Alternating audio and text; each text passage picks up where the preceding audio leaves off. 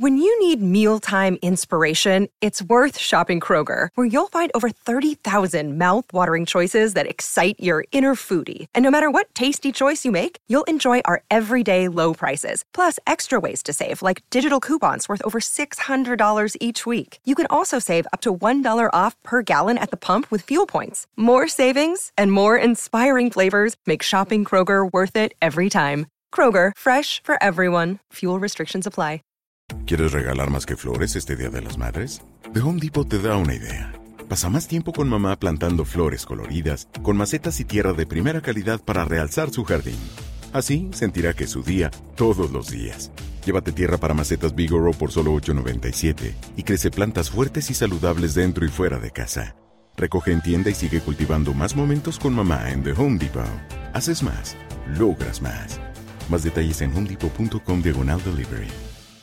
Muy buen día estén teniendo todos ustedes y bienvenidos sean a su resumen financiero. Todos los lunes a las 7 de la mañana tienes una cita con Alejandro Cruz para saber todo lo que rodea al entorno económico nacional. Noticias desde el mercado bursátil en Estados Unidos, en México e internacional, el tipo de cambio, criptomonedas, inflación y muchos temas más, tal como noticias de finanzas del gobierno mexicano para tener un panorama más amplio y una mejor visión de lo que pudiera suceder en el futuro en la economía nacional para estar preparado y aprovechar oportunidades. Hola a todos y bienvenidos sean a una nueva edición de El Resumen Financiero, todos los lunes a las 7 de la mañana. Vamos a arrancar ya de lleno con el resumen y empezamos con las acciones como siempre. Y tenemos que decir que en esta semana las acciones no brillaron precisamente en el sentido de que no tuvieron muchísimas ganancias, pero tampoco estuvieron mucho a la baja. Entonces no dieron muchos titulares, aunque hay alguna que otra noticia alrededor de las acciones. Con el inicio de las épocas navideñas y algunas preocupaciones por la política de COVID-0 en Beijing, muchas de las acciones estuvieron a la baja, aunque, como ya lo mencionaba, la mayoría no tuvo mucho protagonismo. De entre las acciones más afectadas está Apple, que no solamente ha visto sus tiempos de envío elevarse bastante, por muchísimo, sino que también ha visto cómo sus acciones han caído bastante después de que hubiera varias manifestaciones y también afectados por la política de China de COVID-0. Muchos trabajadores no han podido ir a trabajar y algunos otros han estado protestando contra alguna de las fábricas que utiliza Apple en China y después de que se diera un reporte por parte de Bloomberg diciendo que se pudieran perder en la fabricación de iPhone aproximadamente unos 6 millones de iPhone Pro al año, la empresa cayó un 2.6% tan solo el pasado lunes. Para el martes, el presidente de la Fed, Jerome Powell, dio a conocer que probablemente para este momento en donde la inflación ya no está tan alta y parece estarse moderando, pudieran no incrementar las tasas tan rápido como lo venían haciendo, lo cual básicamente significa que no lo harán tan seguido, es decir, en cada minuta que tenían en la Fed, no van a estar subiendo la tasa de referencia y que cuando lo hagan van a estarlo haciendo en una cantidad menor que como lo venían haciendo, de aproximadamente el 0.5%. Para el día miércoles, las acciones de Salesforce cayeron hasta un 8.3% después de que se diera a conocer que su CEO y el co-CEO van a dejar sus puestos próximamente. Las acciones de Costco cayeron hasta un 6.6% después de que se dieran a conocer sus informes de ventas para el mes de noviembre, los cuales estuvieron por debajo de lo esperado y aparte por debajo con respecto al año anterior, hasta en un 5.7% con respecto al año anterior. El viernes salieron los reportes de empleo en Estados Unidos y estuvieron por encima de lo esperado aproximadamente un 0.6% con respecto al mes anterior y donde se esperaban unos 200.000 empleos agregados en ese preciso periodo, se agregaron 263.000, algo bastante bueno. Sin embargo, así es como terminó el mercado. El S&P 500 terminando en 4.076 puntos con un 1.25%, siendo el intermedio de entre los tres índices de Estados Unidos, el Nasdaq siendo el más beneficiado con un 2.95% durante la semana y 11.461 puntos para terminar la sesión el Dow Jones en 34.429 puntos y un punto 24% de ganancias en la semana. El índice de precios y cotizaciones, tal vez el único que se vio afectado de todos los cuatro índices, con un 0.8% de caída en la semana, terminando en 51.234 puntos. El West Texas Intermediate recuperó gran parte de lo perdido con un 4.95% de ganancias en la semana, terminando en 80.34 dólares por barril, 85.57 para el Brent y ganancias del 1.97%, mientras que la mezcla de petróleo mexicana terminó en 69.88 y una caída del 2.52%. El peso rompe racha para terminar en 19.38 pesos con una ganancia del dólar del 0.20% cuando la semana pasada se encontraba en 19.34.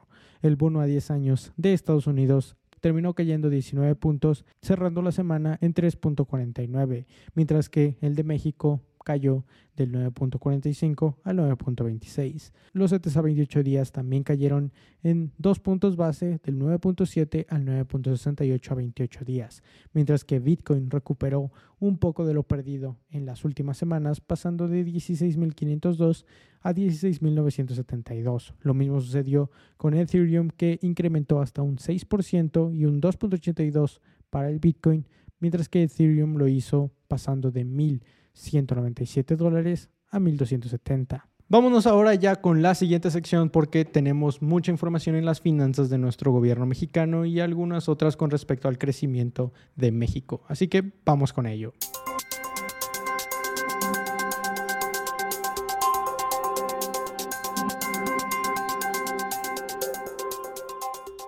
Vamos a hablar primeramente del nearshoring, que si no has hablado de eso, prácticamente lo que significa es traer las operaciones de alguna empresa lejana y moverlas a la de un país cercano al país de origen.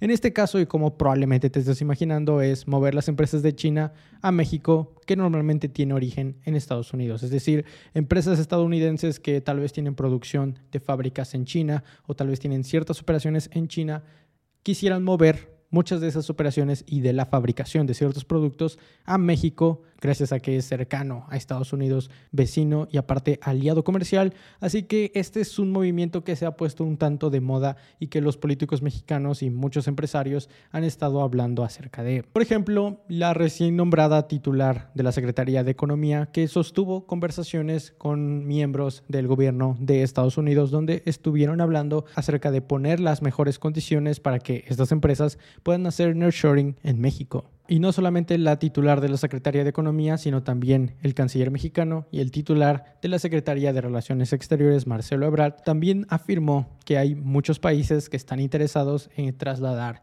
ciertas operaciones a México. Mencionó que habló con algún funcionario de los Emiratos Árabes Unidos en donde dijo que quisieran hacer un trato comercial entre Emiratos Árabes y México porque ellos ven que México se convertirá en la próxima China. Otro ejemplo de este movimiento es un plan que presentó el presidente Andrés Manuel López Obrador llamado el Plan Sonora, que prácticamente intenta conectar a Sonora, el estado de Sonora completo, con Baja California Sur y con esta alianza entre estos dos estados estarían creando un hub de microchips que se estaría conectando con Arizona, que también se está creando en Estados Unidos. Muchos pintan a que este movimiento va a ser algo que pudiera incluso salvar a México de una recesión en el próximo año en caso de que se diera a conocer una inflación en Estados Unidos y que las cosas se pongan un poco feas, es probable que México salga bien librado gracias al volumen de inversiones que pudiera estar recibiendo gracias al nearshoring. Pero pasamos a la siguiente nota. Esta viene del crecimiento económico ya que salieron varias instituciones a hablar acerca del crecimiento económico que pudiéramos tener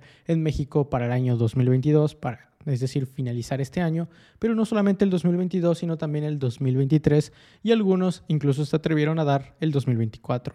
Y empezamos con Bank of America, un banco bastante importante en Estados Unidos, el cual dijo que para el año 2022 ellos están esperando un crecimiento del Producto Interno Bruto aquí en México del 3%, algo bastante optimista. Sin embargo, fueron un poco duros al decir que para el siguiente año, 2023, México entraría en una recesión cayendo en su Producto Interno Bruto un 0.5%, aunque ya para el 2024 se estaría recuperando, creciendo un 2.1%. También salieron otras instituciones como el Banco de México, obviamente aquí en México, y JP Morgan. El Banco de México dijo que espera que la economía mexicana crezca un 3% para finalizar el año y ellos sí fueron algo optimistas al decir que en 2023 estaríamos creciendo lo mismo que en 2024. Ellos dijeron que para 2023 habría un crecimiento del 1.6% y un 1.8% 8% para el año 2024, mientras que JP Morgan para finalizar el año dijo que creceríamos un 3.1%, un poco más que el Banco de México,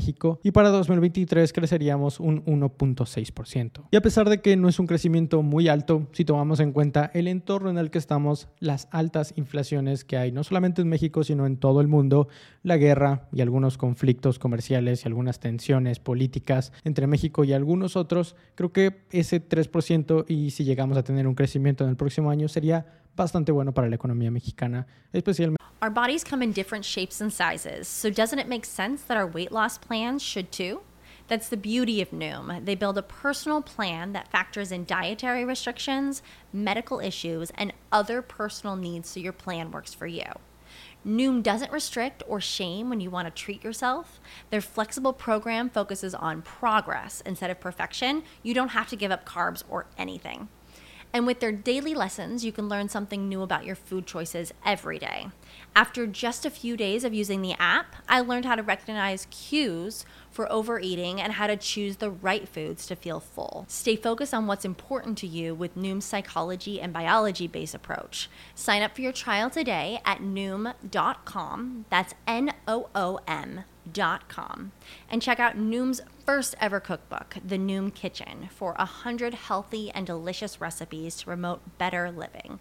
Available to buy now wherever books are sold.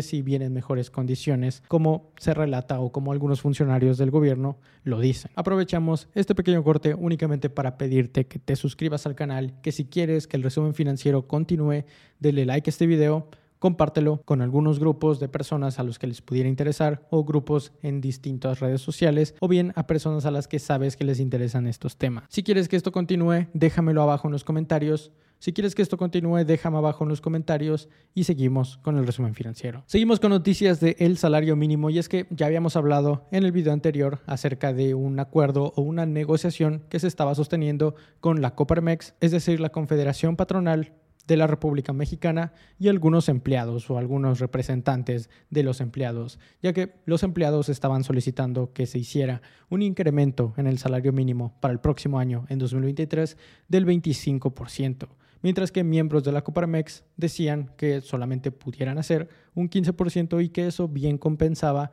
los efectos inflacionarios en el peso mexicano. Sin embargo, parece que se han encontrado en medio, ya que se ha acordado un incremento en el salario mínimo para el próximo año 2023 de un 20%. Esto básicamente estaría haciendo que el salario mínimo en México pasara de 172 pesos al día a 207 pesos el próximo año. Y aunque esto es 100% necesario para el bienestar de los empleados y también para aminorar un poco los efectos inflacionarios que ha tenido la economía y el peso en estos últimos meses y de hecho prácticamente todo el año, parece que pudiera llegar a causar problemas una vez más para la inflación. Y es que el Banco de México ya se encuentra un poco preocupado por ese 20% de incremento en el salario mínimo, ya que aunque no lo queramos, si los empleados llegan a tener un poco de más dinero para gastar, esto pudiera traducirse en gasto, en un mayor gasto y por lo tanto una mayor inflación. Así que el Banco de México está considerando todas las opciones para seguir trabajando y controlando la inflación en México para el siguiente año. Seguimos con la deuda externa de nuestro país, ya que parece que para el año 2025, es decir, el primer año después de que el actual presidente salga de su término, habría una decreción en cuanto al pago de las amortizaciones de la deuda externa, lo cual significa que se estarían pagando menos intereses. Y aunque suena algo malo, que estemos pagando menos intereses de algo que de todas maneras tenemos que pagar, ya que significaría que estaríamos extendiendo nuestra deuda por mucho más tiempo, parece que tiene buenas intenciones, ya que la Secretaría de Hacienda y Crédito Público informó que se está haciendo la recompra de dos bonos que prácticamente estarían compensando ese 70% de decrecimiento en el pago de la amortización, lo, cual básicamente nos dejaría iguales, simplemente estarían adelantando el pago de ciertos intereses, lo cual se me hace bueno ya que es probable que las tasas de intereses sigan incrementando en el futuro. Pero ya vámonos con la siguiente sección. Vamos a hablar de noticias de criptomonedas, de muchísimas cosas más en la sección de empresas y negocios.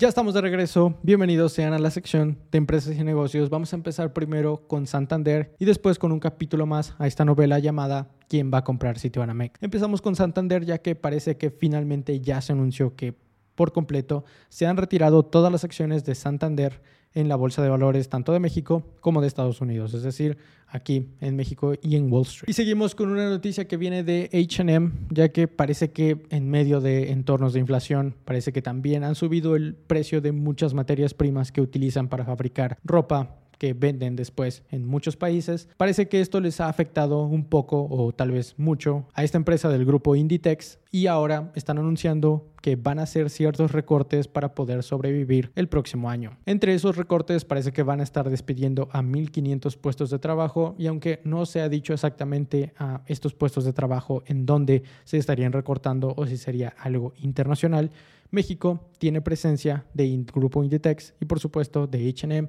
así que pudieran verse afectados ciertos empleos en México. Y aunque esta empresa cuenta con más de 100.000 empleos, 1.500 no es mucho, sin embargo puede tener ciertas implicaciones, especialmente si esos empleos se recortan en nuestro país. Pero vamos con la siguiente nota, la cual viene del nuevo aeropuerto, el AIFA, ya que parece que ciertas aerolíneas de bajo costo están teniendo cierto interés en este nuevo aeropuerto. Y a pesar de que las aerolíneas nacionales no toman mucho interés en este nuevo aeropuerto, parece que sí lo están haciendo las internacionales. Y es que tiene sentido para estas aerolíneas de bajo costo, ya que es muy probable que este nuevo aeropuerto esté dando subsidios o esté dando ciertos créditos para estas nuevas aerolíneas para que se instalen en nuestro país. Vamos ahora con el siguiente capítulo de esta novela llamada ¿Quién va a comprar Citibanamex? ya que tenemos nuevas noticias. Y es que ya habíamos hablado en capítulos anteriores acerca de quién lo iba a comprar y que ahora solamente queda Germán Larrea, dueño de Grupo México y Grupo Mifel. Sin embargo, también, pero también habíamos dicho que Grupo Mifel no contaba con los sustentos financieros para poder sostener esa compra de Citibanamex. Parece que ahora las condiciones han cambiado ya que Grupo Mifel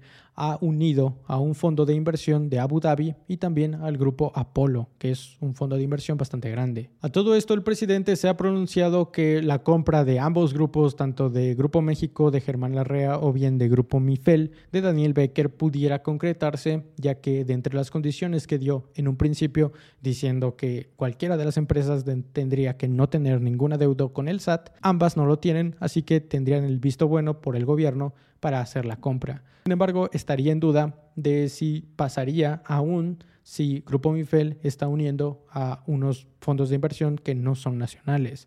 Así que Ahí tendríamos que ver si entraría o no, ya que el presidente había dicho que tenía que haber cierta cantidad de capital mexicano y no sabemos exactamente cuánto estaría aportando estos fondos de inversión extranjeros. Vamos con la siguiente noticia, ya que parece que en las próximas semanas una nueva marca de automóviles 100% eléctricos va a empezar operaciones y va a empezar a comercializar sus automóviles. Hablamos de BYD, los cuales van a tener unos dos nuevos modelos, me parece, tanto un modelo SUV y un modelo sedán. Ya habíamos hablado algunas ocasiones de esta empresa, de este grupo BYD, que no los conozco, sin embargo, esperemos que les vaya bastante bien en el país y que sigan incrementando la oferta de automóviles eléctricos aquí en México. Al parecer van a tener ciertos distribuidores o varios distribuidores, entre ellos y el más importante, Liverpool, y parece que estas tiendas departamentales de Liverpool están incrementando su negocio. Vamos con la siguiente nota, la cual viene del mundo cripto, ya que muchas empresas están entrando en varios problemas después de toda la debacle que se dio con el escándalo de FTX. Primero empezamos con Gemini, que es una de las empresas de los gemelos Winklevoss que supuestamente crearon Facebook,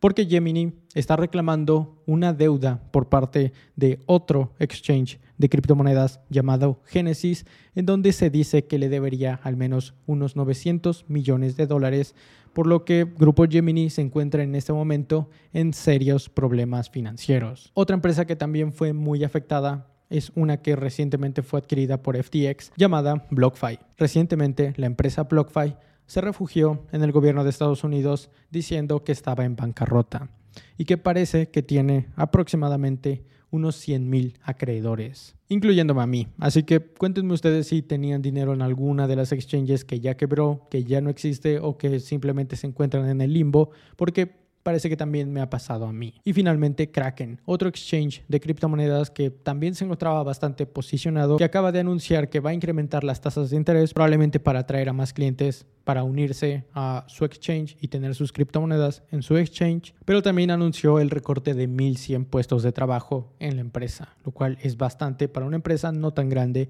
como lo es Kraken. Finalmente, vamos con una noticia que viene del mundo fintech, ya que recientemente salió un informe que decía que muchas de las empresas fintech listadas en bolsa han estado perdiendo muchísimo su valor, especialmente en esta última época de alta inflación y de tasas de interés alta. En promedio se reporta que este tipo de empresas está teniendo una debacle de hasta el 29% de caída en el precio de sus acciones. Y en China lo está haciendo de hasta el 38%, por lo que este mismo informe sugiere a las fintechs latinoamericanas que hay muchísimas que esperen o que retrasen o pospongan su salida a la bolsa de cualquier manera. Pero bien, eso es todo por el día de hoy. Recuerda suscribirte al canal, compartirlo, comentarlo y decirme qué es lo que te gusta y qué es lo que no te gusta del resumen financiero. Nos vemos en la próxima. Bye.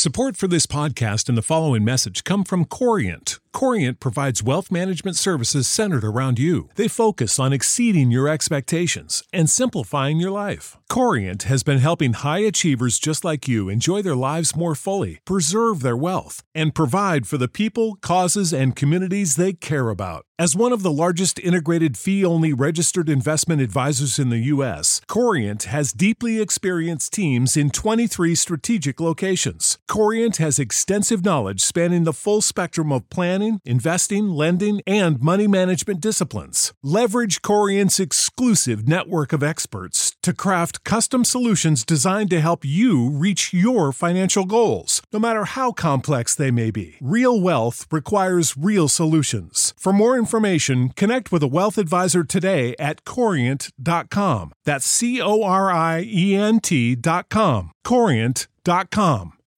When you need mealtime inspiration, it's worth shopping Kroger, where you'll find over 30,000 mouthwatering choices that excite your inner foodie. And no matter what tasty choice you make, you'll enjoy our everyday low prices, plus extra ways to save, like digital coupons worth over $600 each week. You can also save up to $1 off per gallon at the pump with fuel points. More savings and more inspiring flavors make shopping Kroger worth it every time. Kroger, fresh for everyone. Fuel restrictions apply.